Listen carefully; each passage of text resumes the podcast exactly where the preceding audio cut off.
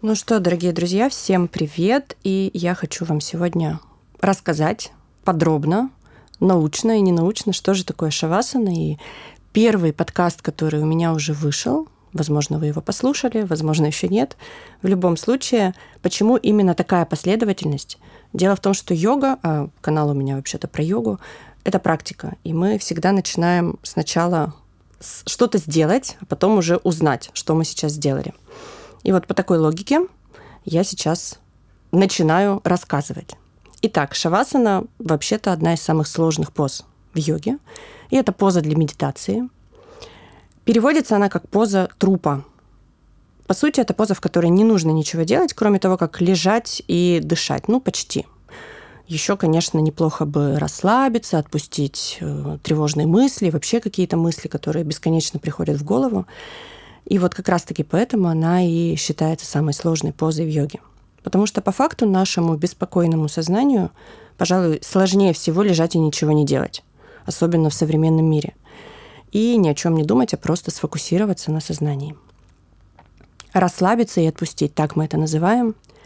Отпустить значит позволить быть, не анализировать, не планировать, а просто быть в настоящем моменте здесь и сейчас – и давайте сначала разберем вообще, зачем делать эту шавасану, тем более во время йоги в конце каждой практики. Кстати говоря, для многих шавасана это и есть та особенность отличительная, благодаря которой мы можем понять, мы вообще сейчас йогу делаем или просто растяжку. То есть если шавасана в конце есть, значит это, наверное, йога. Если нет шавасаны, значит что-то другое. Так вот, во-первых, мы делаем шавасану для того, чтобы сбалансировать нервную систему. Это такое переключение на восстановление и отдых, за что у нас а, в организме отвечает парасимпатический отдел нервной системы. Хорошо потрудились, расслабились и восстановились. Все логично. И здесь длительность и, так скажем, обязательность шавасаны будет зависеть от некоторых условий. Например, время занятия, активность, уровень тревожности вашей, состояние нервной системы в целом. Давайте поясню подробнее, а то пока это какие-то общие слова, может быть, не очевидно. Например, если мы практикуем йогу утром и достаточно активно, например, сурья намаскар, приветствие солнцу, какие-то активные позы воина, активные прогибы. Это на самом деле очень здорово и полезно, особенно утром. Такая практика поможет проснуться, зарядиться и уверенно вступить в новый день, в котором вам нужно быть активными и эффективными. И здесь шавасана может быть 2-3 минуты, а можно ее вообще упустить, особенно если вы делали перевернутые позы, асаны. И это, кстати, отдельная тема, обязательно ее раскрою в одном из следующих выпусков. И второй вариант у вас ожидается тихий, спокойный, может быть, даже выходной день. И если мы практикуем утром и мягко, можно вообще обойтись без шавасаны, перенести ее на вечер. Заодно и распределить свои полезные привычки среди дня. Вечером шавасана обязательно должна выполняться 100% и подольше, особенно если у вас нарушены биологические ритмы или вы активно проводите вторую половину дня и физически, и эмоционально. И если вы чувствуете повышенный уровень тревожности, испытываете проблемы со сном, часто раздражаетесь, живете в большом городе, взаимодействуете с большим количеством людей каждый день, в целом испытываете информационный перегруз, поздравляю, вам шавасана просто прописана, показана, необходимо. И вторая причина, зачем делать шавасану. И тут мы вспоминаем, ну или впервые узнаем о главной цели йоги. На санскрите это звучит как читта вритти ниродха, что переводится как остановка колебаний сознания – и шавасана – это всего лишь один из способов, инструмент. И, кстати, не самый простой. Часто, особенно когда мы только начинаем практиковать йогу, нам гораздо легче, ну, так скажем, успокоить мысли и направиться вовнутрь в активной практике, когда мы делаем сложные статичные позы или неочевидные переходы из одной позы в другую, пытаемся устоять на одной ноге или выровнять дыхание в перевернутых позах. У нас просто нет другого выбора, как направить все внимание к себе, иначе мы упадем. Это и есть концентрация. Спокойный, однонаправленный ум. Асаны плюс дыхание равно динамическая медитация. И это самая простая формула йоги. Вообще, если хотите научиться управлять своим сознанием, для начала стоит его научиться успокаивать. И этому легко, достаточно научиться, если регулярно, постоянно практиковать йогу и шавасану. Если вы хотите научиться медитировать, то шавасана может стать первым шагом, потому что это удобно. Мы как минимум лежим. В целом шавасана уже есть медитация. И, кстати, медитация – это седьмая ступень йоги. Их всего восемь, где восьмая – это уже просветление. То есть медитация близка к финалу. Так что, друзья, действуйте последовательно. И таким образом мы идем с первой ступени вверх. Думаю, что про 8 ступеней йоги есть смысл рассказать тоже в одном из отдельных выпусков. Это философия, которую я попробую донести достаточно простым языком. Давайте расскажу, как правильно выполнять шавасану. Она классически выполняется лежа на полу. И в зависимости от цели есть разные варианты с опорами на боку, на животе. Я знаю ну, минимум 20 разных вариантов, как полежать в шавасане. И это всегда будут новые ощущения, это всегда будет полезно. Есть шавасана для поясницы, для грудного отдела, для шеи, шавасана для беременных, шавасана для небеременных, шавасана для коленей, ладоней и так далее. И здесь корректное положение тела в шавасане очень важно. Чем качественнее вы зайдете в позу, тем эффективнее она для вас будет, и тем лучше вы будете в ней себя ощущать. Тем быстрее вы сможете расслабиться. Поэтому здесь нужно уделять максимум внимания вход, входу в позу. И это, кстати, относится к любой позе в йоге. И в шавасане важно лечь все-таки на твердую плоскую поверхность. Ну, как правило, это пол. На кровати в целом тоже можно, но тогда вероятность того, что вы очень быстро погрузитесь в сон, достаточно велика, она увеличивается. Да, кстати, я не сказала, самое важное, шавасана – это не сон. Это такое состояние особое между сном и бодрствованием. Мы как бы отдыхаем, но при этом не спим. И желательно все-таки постараться не уснуть. Но если уж так произошло, ничего страшного, значит, пора выспаться.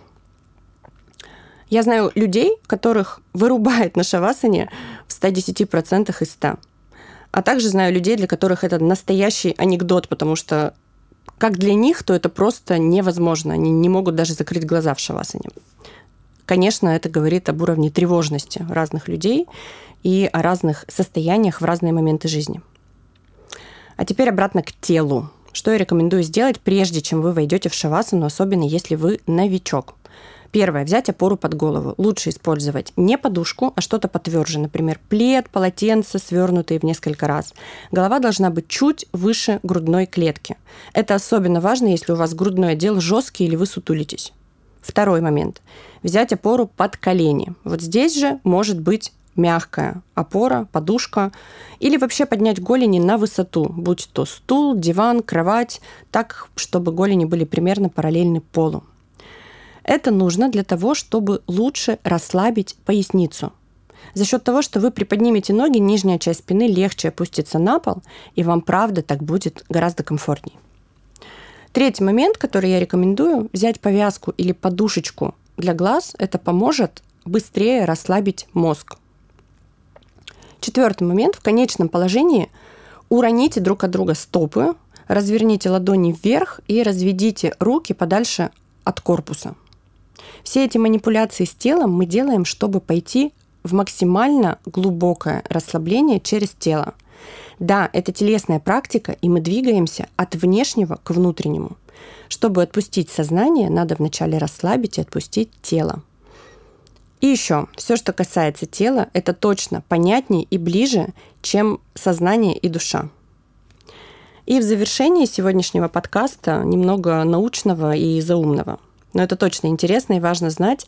Я вновь попробую это объяснить просто и достаточно понятно. Возможно, вам известно, что мозг обладает электрохимической активностью.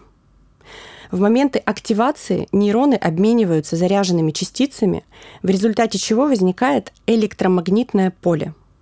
И измерение электроактивности мозга позволяет понять, что происходит в мозгу, когда мы думаем, чувствуем, усваиваем знания, мечтаем или творим.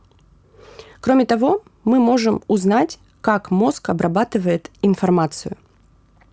И для регистрации электрической активности мозга ученые используют метод электроэнцефалографии. И исследования позволили установить, что диапазон частот электромагнитного излучения человеческого мозга крайне широк – На нижней границе диапазона находятся дельта-волны, излучаемые мозгом в период глубокого сна. Тета-волны соответствуют состоянию на грани сна и бодрствования. Это как раз-таки то состояние, про которое мы говорим, шавасана. Есть еще альфа-волны, и они доминируют при погружении в творческую активность, а бета-волны фиксируются при повседневном состоянии сознания. Взрослый человек, а точнее его мозг, живет в основном на диапазоне бета-волн. Это нормальное рабочее состояние бодрствования и активности. Но бета-диапазон разделяется на три промежуточных – низкий, средний и высокий. И если диапазон бета-волн высокий, и это происходит постоянно, это говорит о режиме постоянного стресса. Человек переходит на режим бета-волн примерно 8-12 лет от рождения, и именно в этот период закрываются, так скажем, двери между сознанием и подсознанием. И отмотаем немного назад и посмотрим, что происходит с волнами мозга ребенка в возрасте между 5 и 8 годами. И вот здесь как раз преобладают альфа-волны. Уже сформировано аналитическое мышление, но в то же время внутренний мир воображения остается столь же реальным, как и внешний. В этом возрасте ребенку все еще легко перевоплощаться в игру. И еще немного назад. Детский возраст 2-6 лет. И вот эта частота тета-волн. В этом возрасте дети в основном погружены в себя, а их состояние близко к трансовому. Они живут в мире воображения, далеком от всякой конкретики и практически не способны к критическому и рациональному мышлению. Поэтому они с готовностью верят всему, что им говорят. Например, что Дед Мороз есть. И все, что мы слышим в этом возрасте, оставляет на нас неизгладимый след. Как в хорошем смысле, так и не очень. Это как раз то, с чем мы потом дружно ходим к психологу. И цель шавасаны, как и медитации в целом, переключиться с бета-волн на альфа-волны, и для этого достаточно лишь закрыть глаза и погрузиться в себя. А затем уже постепенно перейти на тета-волны. И в состоянии тета мозг функционирует в режиме интуитивного бессознательного разума, открывающего доступ к глубинным воспоминаниям. И в таком состоянии происходит действительно мощное исцеление. Ну что, друзья, поздравляю. Теперь вы знаете, что такое шавасана и зачем ее делать. Я напомню, что первым выпуском подкаста была именно шавасана. Если вы все еще ее не протестировали, то самое время. Переходите от теории к практике, ведь когда мы не просто делаем что-то, а действительно понимаем, зачем мы это делаем, эффект от этого возрастает в несколько раз. И это и есть осознанность.